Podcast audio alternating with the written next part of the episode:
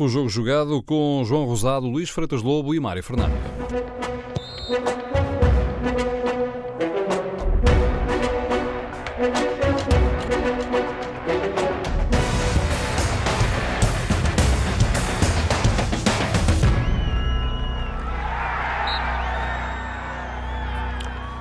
Bem-vindos a mais um jogo jogado na TSF. Às segundas-feiras, Luís Freitas Lobo e João Rosado falam de futebol. Ora, como já devem ter reparado, entramos no segundo terço do eh, campeonato. Depois desta jornada em que os da frente com maior ou menor dificuldade todos ganharam, ou seja, eh, o alinhamento da classificação eh, fica exatamente como, como estava. A diferença é que cada um deles soma mais três pontos, claro. Vamos aproveitar para lançar um olhar precisamente sobre o andamento global da, eh, da competição. E quando falamos disto, não me refiro apenas ao alinhamento dos, dos clubes, da forma como as coisas estão nesta altura, mas também de outros dados laterais que podem ajudar aqui a uma análise mais vasta. Por exemplo, o facto de o Observatório Europeu do Futebol ter chegado à conclusão que é no campeonato português que menos se joga futebol. Das 37 ligas eh, analisadas, eh, o campeonato português é aquele com menos tempo útil durante as partidas. Por outro lado, o VAR, já no seu segundo ano de utilização em Portugal, está a atravessar uma das fases de maior contestação eh, vinda de vários quadrantes, o que também não deixará de surpreender se levarmos a linha de conta que, sendo o segundo ano da adoção do VAR, nesta altura o que seria de expectável era que fosse exatamente o contrário, que houvesse cada vez menos discussão à volta das arbitragens. E depois ajudar isto tudo, aquilo que, enfim, de alguma forma se pode definir como uma emergência eh, europeia, eh, Fernando Gomes vai, nos próximos dias, reunir com os eh, vários clubes, eh, porque nesta altura, com a criação de uma nova competição na UEFA, a tal Liga Europa 2, verifica-se que na arrumação que está prevista há uma profunda penalização dos clubes portugueses. Portanto, também no quadro europeu há aqui um recuo determinado pelas circunstâncias. Já temos aqui, enfim, muita matéria para falar. Luís, começaria por ti. Vamos, uh, propunha-te já agora, uh, enfim, porque uh, o, o, as equipas é que fazem os campeonatos, de facto, uh, olhando para a classificação, Porto 30, Sporting 28, Braga 27, Benfica 26. Já agora, o quinto classificado passou a ser o Vitória de Guimarães, com 21. Mas uh, olhando para os, uh, os quatro uh, da frente, a diferença pontual é muito curta entre todos eles, mas Porto isolado na frente. Sim, em primeiro lugar, boa tarde, um grande abraço a todos, em, em especial ao João. Outro para ti, Luís. E, repara, tu focaste aí vários aspectos em relação àquilo que é o cenário atual do, do nosso futebol, mas se, se o desafio que me lanças primeiro é aquele de falar do, do jogo propriamente dito, eu diria que, olhando... Se este alinhamento, tal como está, eh, explica o que aconteceu nas 12 jornadas. Eu penso que sim. Penso que neste momento eh, espelha, embora exista aqui situações eh, que, que interessem mais a destacar, nomeadamente a questão do, do Sporting, devido ao que foi a sua pré-época, devido ao que foi já a mudança de, de treinador em relação a Zé Peseiro para Marcel Kaiser, e em relação àquilo que é, na minha opinião, a consistência da equipa, embora me pareça que a consistência resulta de, de, do que a equipa tem e, de, e, da forma como tem jogado repetidamente, criando rotinas. Uh, não é uma consistência que eu acho muito sólida e aqui entro sempre no debate que já tivemos aqui várias vezes com o João. Acho que, acho que falta ao Sporting um número 6, não tem nenhum Danilo, nem nenhum Feiza, nem sequer nenhum Claudemir, como o Braga. E, portanto, acho que é uma posição capital para um grande candidato ao título. Mas, portanto, para já, temos o Sporting muito bem classificado e acho que é o aspecto que eu mais realço uh, neste, neste quadro, digamos assim, da luta, da luta pelo título. Tudo o que tem acontecido, o Porto bem, o Braga, como previa, bem também. Estamos a falar em resultados, não entrar muito nas questões exibicionais dos altos e baixos. Embora o Porto tenha sido claramente a equipa que tem estado mais em crescendo, uh, até na forma de jogar E a questão particular do, do Benfica, que já falamos aqui muitas vezes, que se cruza com, com o treinador e, portanto, é uma análise à parte, porque percebemos perfeitamente que a questão está um pouco em stand-by, uh, num limbo, até os próximos jogos, nomeadamente o final da primeira volta, ao final de, deste, deste mês, mercado de janeiro, e perceber o que é que acontece uh, com, a nível de resultados. Portanto, vejo um equilíbrio naquilo que se esperava, mas uh, muito sinteticamente olhando os campeonatos anteriores, eh, eu olho para este campeonato, eh, olho para as equipas todas, para os jogos todos que vejo todas as semanas e talvez esteja a notar um nível exibicional global mais baixo. Penso que baixou a qualidade de jogo, a qualidade das equipas e, por que não, em muitos aspectos, a qualidade dos jogadores no conjunto das 18 equipas. E, portanto, eu acho que este campeonato, comparado com os anteriores, está mais fraco cavou-se mais o fosso entre os quatro primeiros. A Vitória agora está a aproximar um pouco, mas ainda, ainda, custa, lhe custa chegar. Mas entre os quatro primeiros e o resto do campeonato há um fosso muito grande. E acho que o nível mesmo dos quatro da frente uh, na, não, não deslumbra, uh, embora o Porto seja que se está a destacar mais, até a nível internacional, de forma clara e em crescendo. Mas no resto do, do campeonato, embora veja ontem, por acaso, tive o prazer de comentar um jogo que deu mesmo prazer comentar e ver, que é o Rio Ave, o Vitória Rio Ave, em Guimarães. Belo jogo, duas boas, duas boas ideias de jogo. Estou a gostar de Santa Clara, desilusão, claro, para o Marítimo para, e para os Chaves, mas no, no, no, geral vejo um nível exibicional muito baixo. Sinceramente, acho que as equipas estão piores, as ideias de jogo no geral estão piores. Sinceramente, não me está a causar boas sensações este campeonato a nível, a nível de jogo jogado no, no geral. E uh, falavas aí dentre as, de, das decepções, uh, já agora, porque isto também já obrigou a mudança de treinador, só para uh, lembrar que em 12 jornadas saíram três treinadores. O que, apesar de tudo, comparando com outras épocas, até, até, sim, até, sim. até nem é mau, não é? Se o José Peseiro. É se, se, hoje Daniel Ramos. O, o, exatamente, se o José Peseiro do, do, Sporting, o Cláudio Braga do, do Marítimo e hoje o Daniel Ramos do, do, do Chaves o Chaves que está a negociar com, com o Tiago Fernandes. Bom, mas, uh, João Rosado, este teu olhar em relação uh, ao balanço possível deste primeiro terço. Eh, começaria também por me situar naquelas palavras de Luís sobre o nível de qualidade do futebol português e realmente eu julgo que, por muita vontade que tenhamos, é difícil encontrar um registro que nos permita ir por um caminho diferente e eu também não consigo ir Acho que, de facto, a qualidade do futebol nacional baixou uh, um pouco, ou baixou bastante, e basta olhar para aquilo, é verdade, com explicações de diferente natureza, mas basta olhar para a quebra uh, de Benfica e de Sporting para logo aí entendermos uh, fatores locomotiva que depois, por arrastamento, também nos permitem sempre interpretar que o campeonato português desta temporada não consegue ser, do ponto de vista qualitativo, um campeonato uh, deslumbrante, um campeonato com um índice superior àquele que se observou na temporada transata.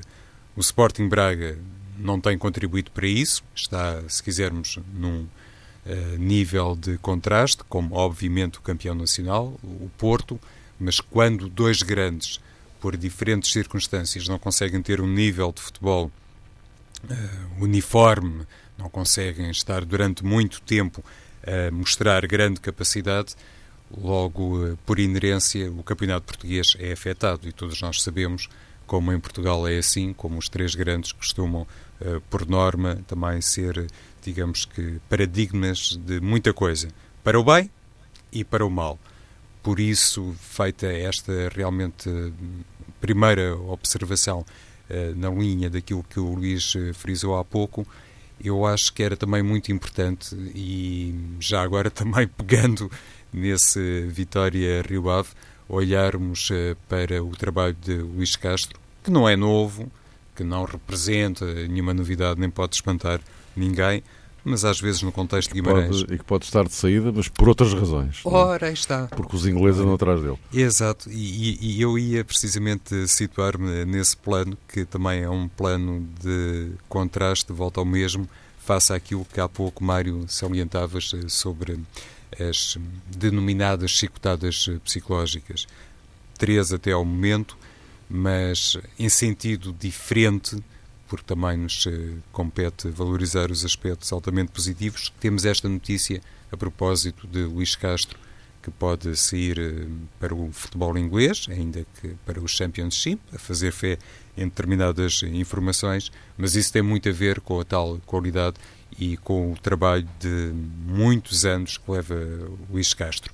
Esta observação julgo também é legítima, um pouco à semelhança do que gostaria de considerar sobre Portimonense e Nacional, porque foram equipas que hum, estiveram durante algum tempo debaixo de muita crítica, estão agora ali mais ou menos a meio da tabela, o Portimonense durante algum tempo influenciado, claro, eh, pela eficácia do trabalho de Vitor Oliveira e o Nacional, que subiu inclusivamente de divisão, também passou por uma fase de turbulência, mas creio que agora ambas a atravessar grande estabilidade e eu gostaria de dar essa nota.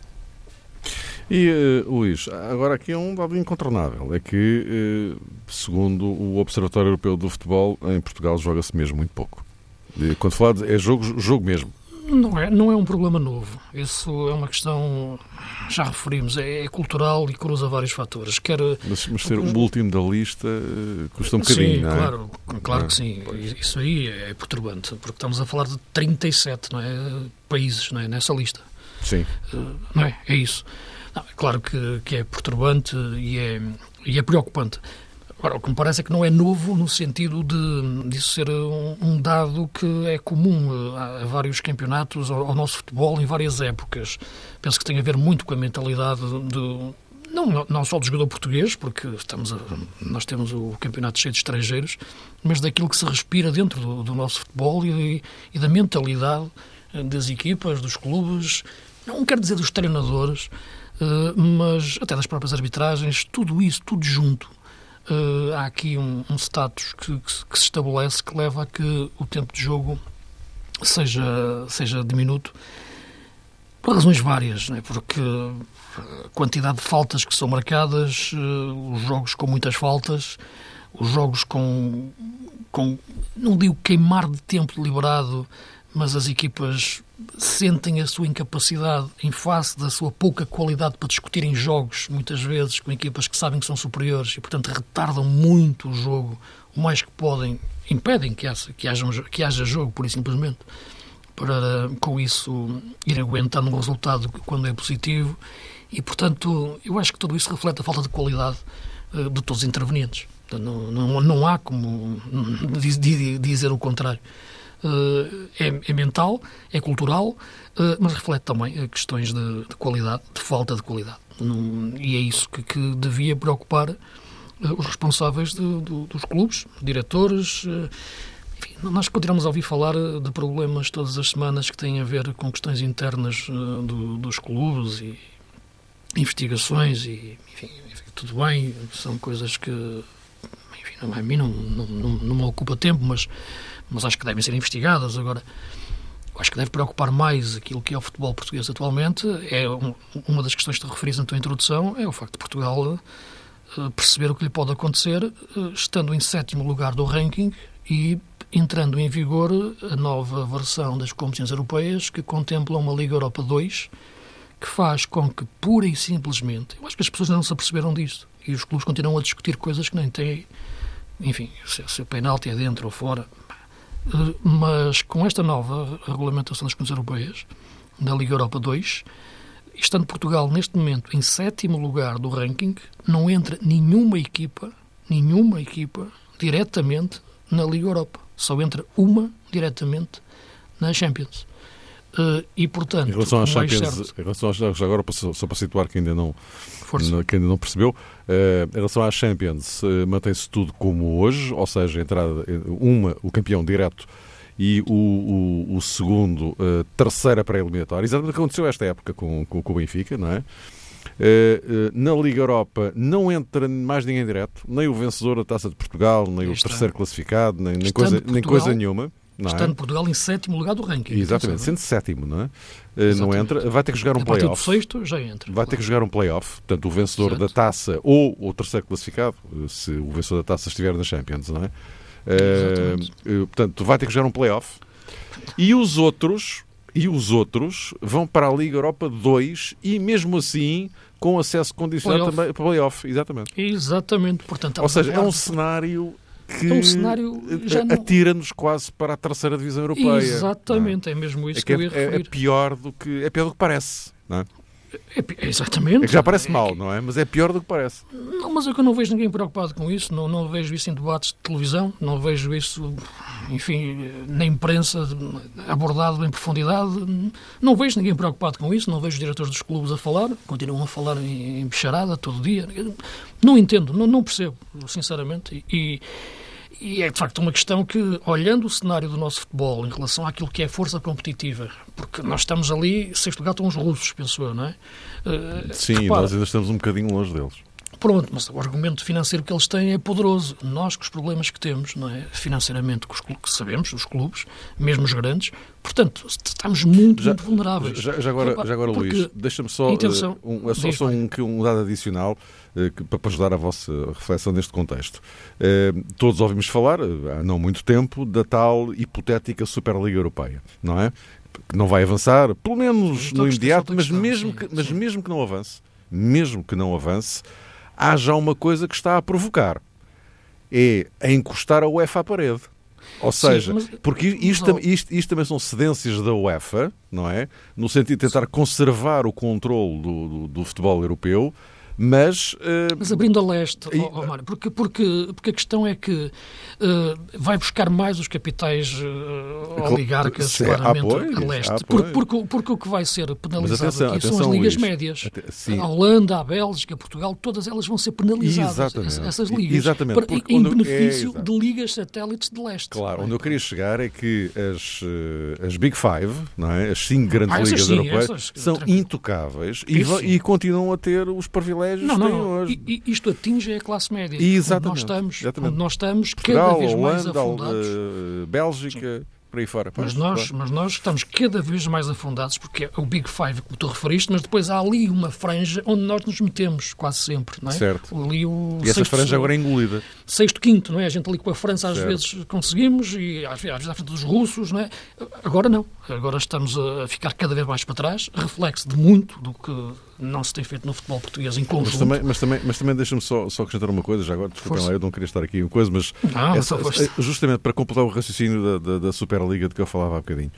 Eh, eu acho que eh, durante algum tempo, isto é apenas por pura percepção, não, não, não, não posso garantir isto, evidentemente, mas é pura percepção.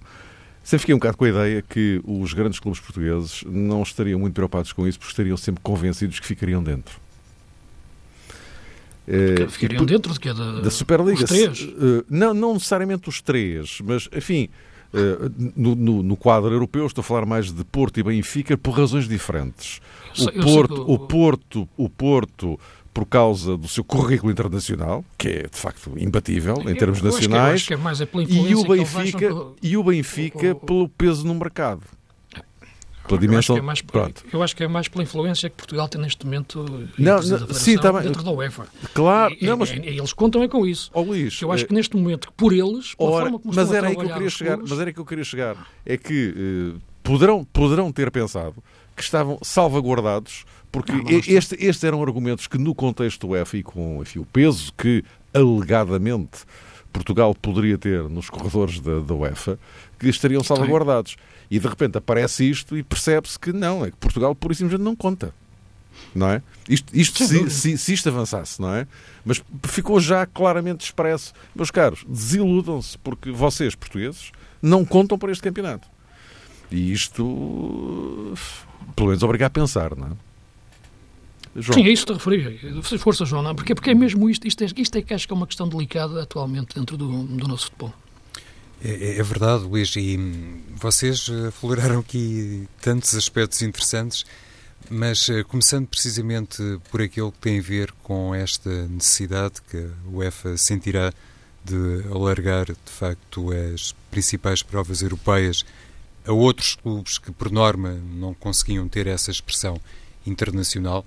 É porque diminuem os clubes, João, são parentes. A Liga, Europa passa a, ter, a Liga Europa passa a ter 38 apenas, não é? Deixa é. de ter 42. Sim, é? sim. E, e inclusivamente... Ou 32, passa a ter 32, é isso. É, ficam todos, as três com 32. E quem sai da Liga dos Campeões... A Champions, a Liga Europa e a Liga Europa 2. E sai, com 32. e quem sai da Liga dos Campeões também vai ter depois ali um patamar intermédio. Ah, exato. Mas, sim, não, mas não é direto. Não é direto. Passa a fazer um playoff. Exatamente. Sim, mas a Liga, Europa, a, Liga, a Liga Europa vai ter praticamente os, os clubes que caem da Champions. Exato. Deixa de existir, é, deixa é. de existir aquela história que agora existe dos terceiros classificados é, irem querem para a Liga Europa. Isso é, exatamente. Correto. Uh, mas dizia eu, é esta tentativa de alargar o mapa competitivo quase à, à escala global, porque quando falamos do futebol internacional, obviamente, o futebol europeu tem aqui uma expressão muito saliente, se calhar não nos deixa perder de vista a perspectiva, assim, a médio prazo, pelo menos,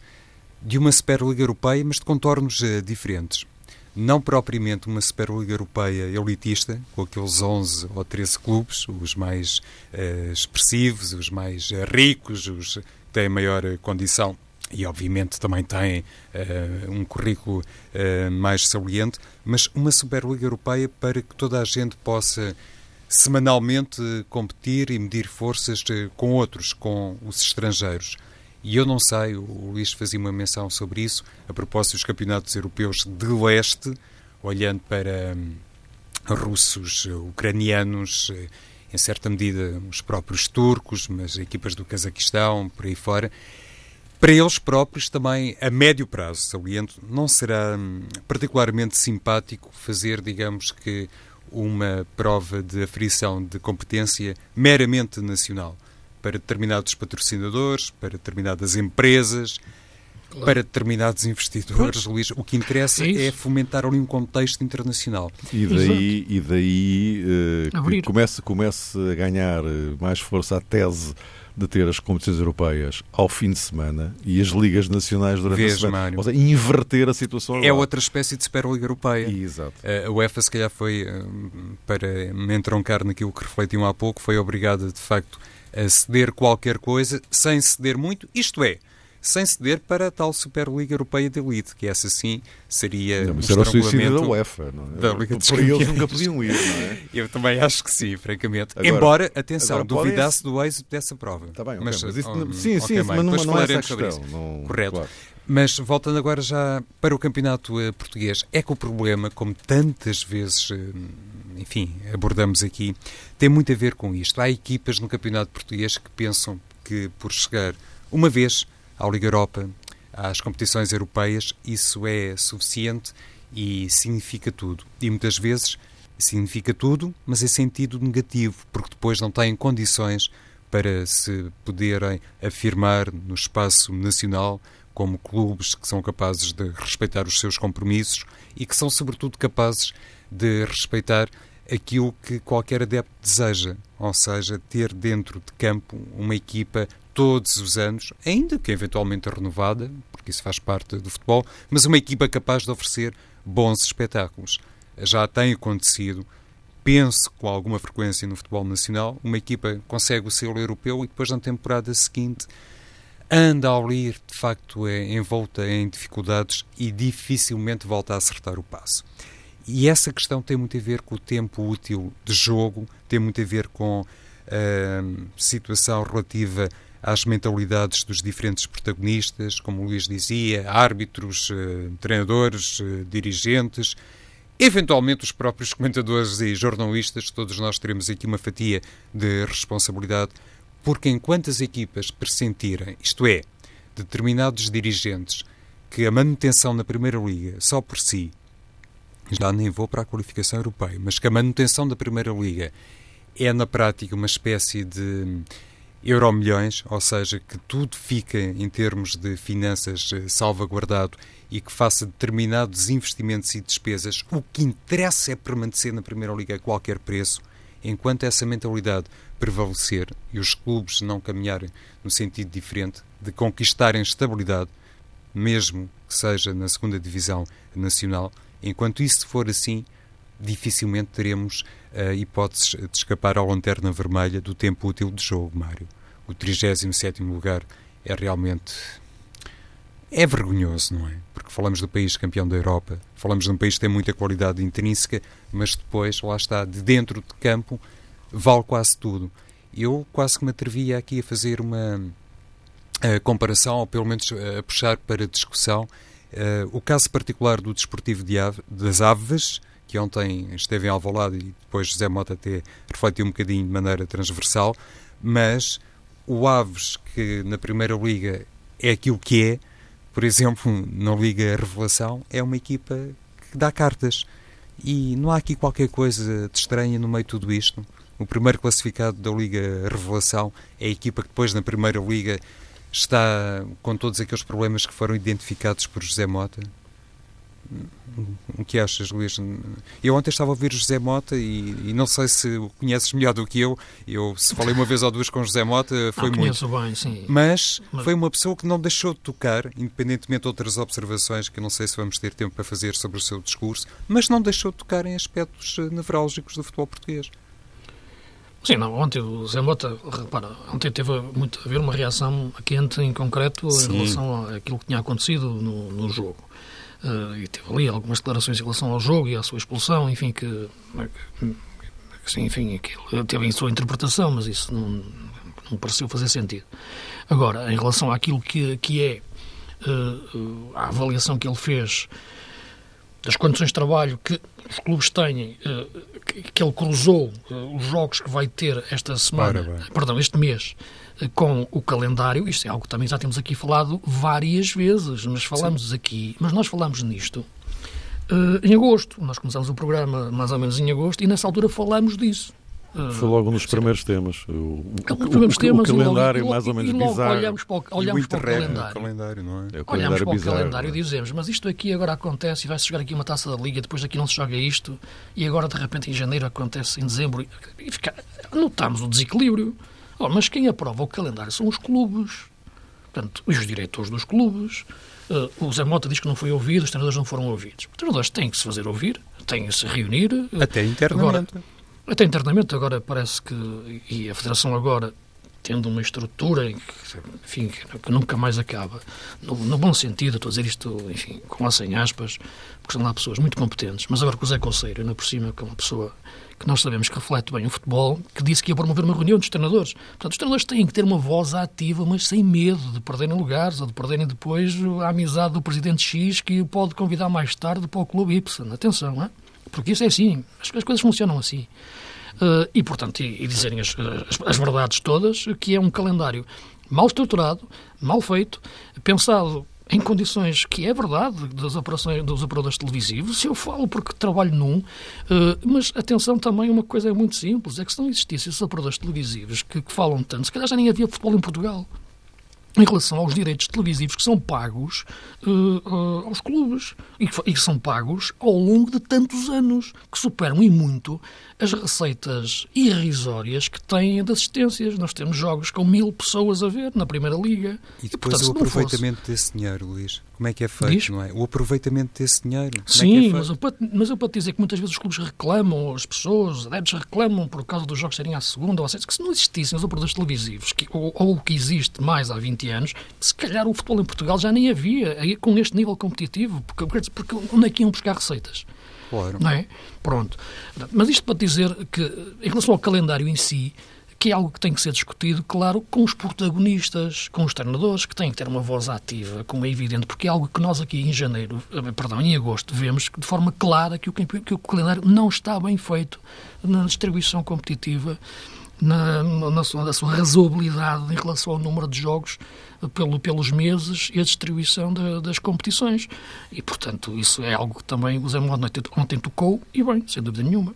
Porque é essa capacidade para uh, perder o medo, conforme dizias, para que Sim. não se se pequenos sempre... e grandes, não, porque uma coisa é ser o treinador do Porto e eu falo grosso, não é? Quer dizer, eu sou o treinador do Aves e tenho que ter cuidado, hum. não é? Quer dizer, ou do Porto, ou do Benfica, ou do Sporting, pronto. Ou do Braga, não é? Quer dizer, agora, se eu estou no Aves, no tom dela, no Feirense, eu tenho que ter calma, não é? A verdade é esta. Por, por isso, e, portanto... eu há pouco chamava eh, aqui para discussão a, eh, a questão relacionada com a Liga Revelação, porque me parece Sim. que há realmente competências e qualidade uh, em determinados clubes que teriam que permitir necessariamente, ao nível não é bem o nível sénior, ao nível mais não, alto. Querias dizer o quê? Serem mais competitivos? Ou...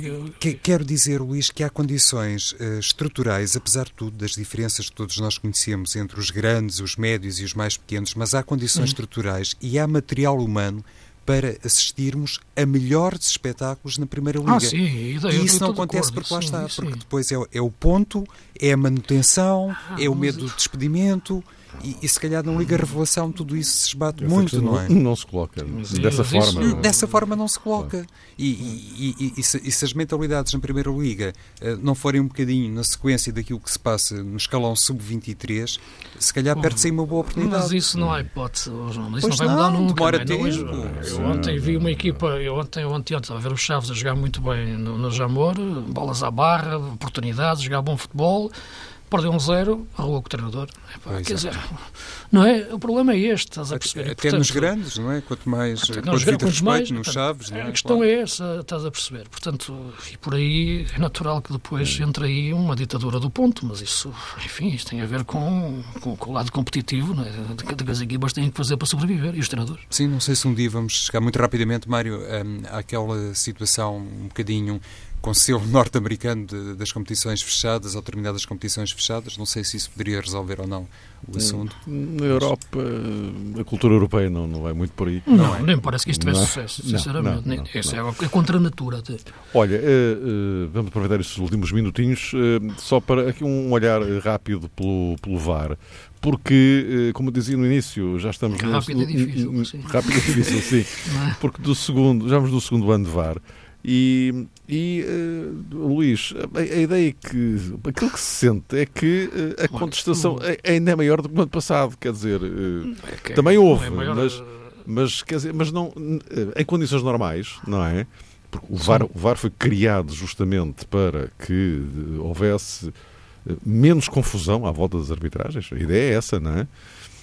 Mas, no entanto, por aqui, pelo contrário, não é? Sim, repara, enfim, isto é uma questão demasiado. Podemos aqui dizer duas ou três frases, mas depois podem ficar um, um pouco fora do contexto. Mas aquilo que me parece é que duplicaram-se as discussões, como é, como é evidente. Mas isso não me surpreende nada. No, aliás, sabem qual é a minha opinião desde há anos em relação a estas questões do VAR ou dos meios tecnológicos aplicados ao futebol, em questões subjetivas. Nas questões objetivas, a bola entrou ou não entrou, a falta é dentro ou fora, está ou não está fora de jogo, não há possível existirem uh, opiniões diferentes. Embora já tenha existido em relação a fora de jogo, mas isso é porque o, o sistema não está bem. Uh, o sistema é eletrónico. Uhum. Agora, em relação a questões subjetivas, tu consegues uma coisa desta forma, é duplicar a discussão. Duplicas a discussão porquê? Porque discutes a decisão do árbitro no jogo, se é penalti ou se não é penalti, se o toque provoca a queda ou se não provoca a queda, e se tocou primeiro na bola ou antes ou depois. E, depois, então, e discutes a decisão do árbitro e depois, se o vídeo árbitro não intervém, uh, ou se intervém, seja de que maneira for, discutes a intervenção do vídeo árbitro que não é mais do que outro árbitro a ver o mesmo jogo, só com uma série de câmaras uh, ao seu dispor. Portanto, Sendo questões subjetivas, eu sempre disse, sempre disse, que não iria resolver nada. Pura e simplesmente. A não ser, quando me falam nos erros claros e óbvios, que o quê? Uma bola vai entrar e um jogador tira com a mão e o arte não viu, um penalti daqueles, que é um pontapé, como ontem, por exemplo, comentei o Guimarães Rio Ave, um, três penaltis claros, mas esse Arte marcou-os logo e ele podia não ter visto um. Mas o que é claro e óbvio? É o claro e óbvio é uma coisa que parece muito objetiva, mas acaba por ser muito vaga, porque é sempre uh, subjetivo, porque repara, o árbitro só pode intervir, ou o árbitro, num erro claro e óbvio. Mas a partir daí, uh, repara uma coisa, é, é, é compatível uh, o, o, existir um acerto do árbitro em campo eh, claro e óbvio, com um erro do, do vídeo-árbitro também claro e óbvio, os dois ao mesmo tempo? terem opiniões diferentes e serem ambas claras e óbvias? E o que é que é o claro e óbvio? Agora, mas como é- ontem eu ouvia, repara, como ontem eu ouvia, por exemplo, o Zé Mota reclamar uma série de lances também para o seu lado. Nenhum deles, então, seria claro e óbvio. Então aí terias que todos os lances de potencial penalti, não é, ditos dentro da área, com o futebol é um jogo de contacto, cada canto vais ter um, o Nakajima entra, o Filipe vai, toca, há contacto, é ou não é? Ok, vais analisar também, vai analisar todos, esses não são claros e óbvios, portanto são de potencial penalti e vais ter intervenções de vídeo-arte subjetivas e discussões, não sei, umas 10 ou mais por, por, por jogo. E, portanto, a partir daí vais multiplicar eh, as discussões. Portanto, Claro. eu acho, sinceramente, que este ponto, na minha opinião, não tem, é um beco sem saída. João, estamos mesmo no fim. Sim, muito rapidamente, Mário. Creio que o Conselho de Sim. Arbitragem identificou nove erros eh, grosseiros eh, por decisão do vídeo-árbitro. Hum. Fez esse balanço, se calhar No eh, primeiro terço, sim. não deixou também aí de ser juiz em causa própria, mas Mas por independentemente... omissão, não. Perdão, Luís? São erros- não, erros não, de- erros, erros, erros. Erros eh, assumidos. Não os mencionou em concreto. 639 verificações, detectou 9 erros. Exato. Mas, mas, mas, Mas- mas, mas- a parte mas eu não sei do que é que eles estão a falar É aqueles exatamente. em que eles não intervêm. Pois, pois é que eu não sei Não é exatamente explícito, do, do que é que eles estão, não é explícito eu não sei do que é que eles estão a falar, não é? Não se sabe se foi por Eh, olha, omissão, está aqui se foi... tens um inventário de números, mas isto suscitaria pelo menos para aí 4 ou 5 perguntas para, para se perceber melhor. Exato. Mas, João, Eh, rapidamente, Mário, e, e a Federação Portuguesa de Futebol, creio que até no início do ano, ou nos primeiros eh, dias de fevereiro, eh, já não me recordo em concreto, também vai acolher eh, um simpósio dedicado aos árbitros internacionais para poder, de facto, Portugal afirmar-se como um exemplo claro de bom sucesso do VAR. Estamos todos de acordo, não é bem assim, mas seja como for, como parece estranho no meio de tudo isto, realmente é que Portugal, tendo sido pioneiro nesta área, em concreto, relacionada com o VAR, continua a debater tanto as discussões e os casos eh, que não foram eh, resolvidos. É como sempre dizemos aqui, eh, Mário, o que vai fazer sempre a diferença é o olho humano e a competência humana. E eu não desisto daquela ideia que tenho. Mantenho, mantenho, Luís. Acho que a arbitragem eh, também se tivesse aqui um fluxo eh, transversal, é o que me ocorre dizer neste momento, se tivéssemos árbitros estrangeiros, em certa medida, e os portugueses lá fora, em certa medida isso poderia servir para as primeiras decisões serem mais bem recebidas. Mas depois falamos sobre isto. meus caros, eh, ponto final então na análise ao primeiro terço. Vamos ver o que o resto do campeonato nos dá. Até para a semana.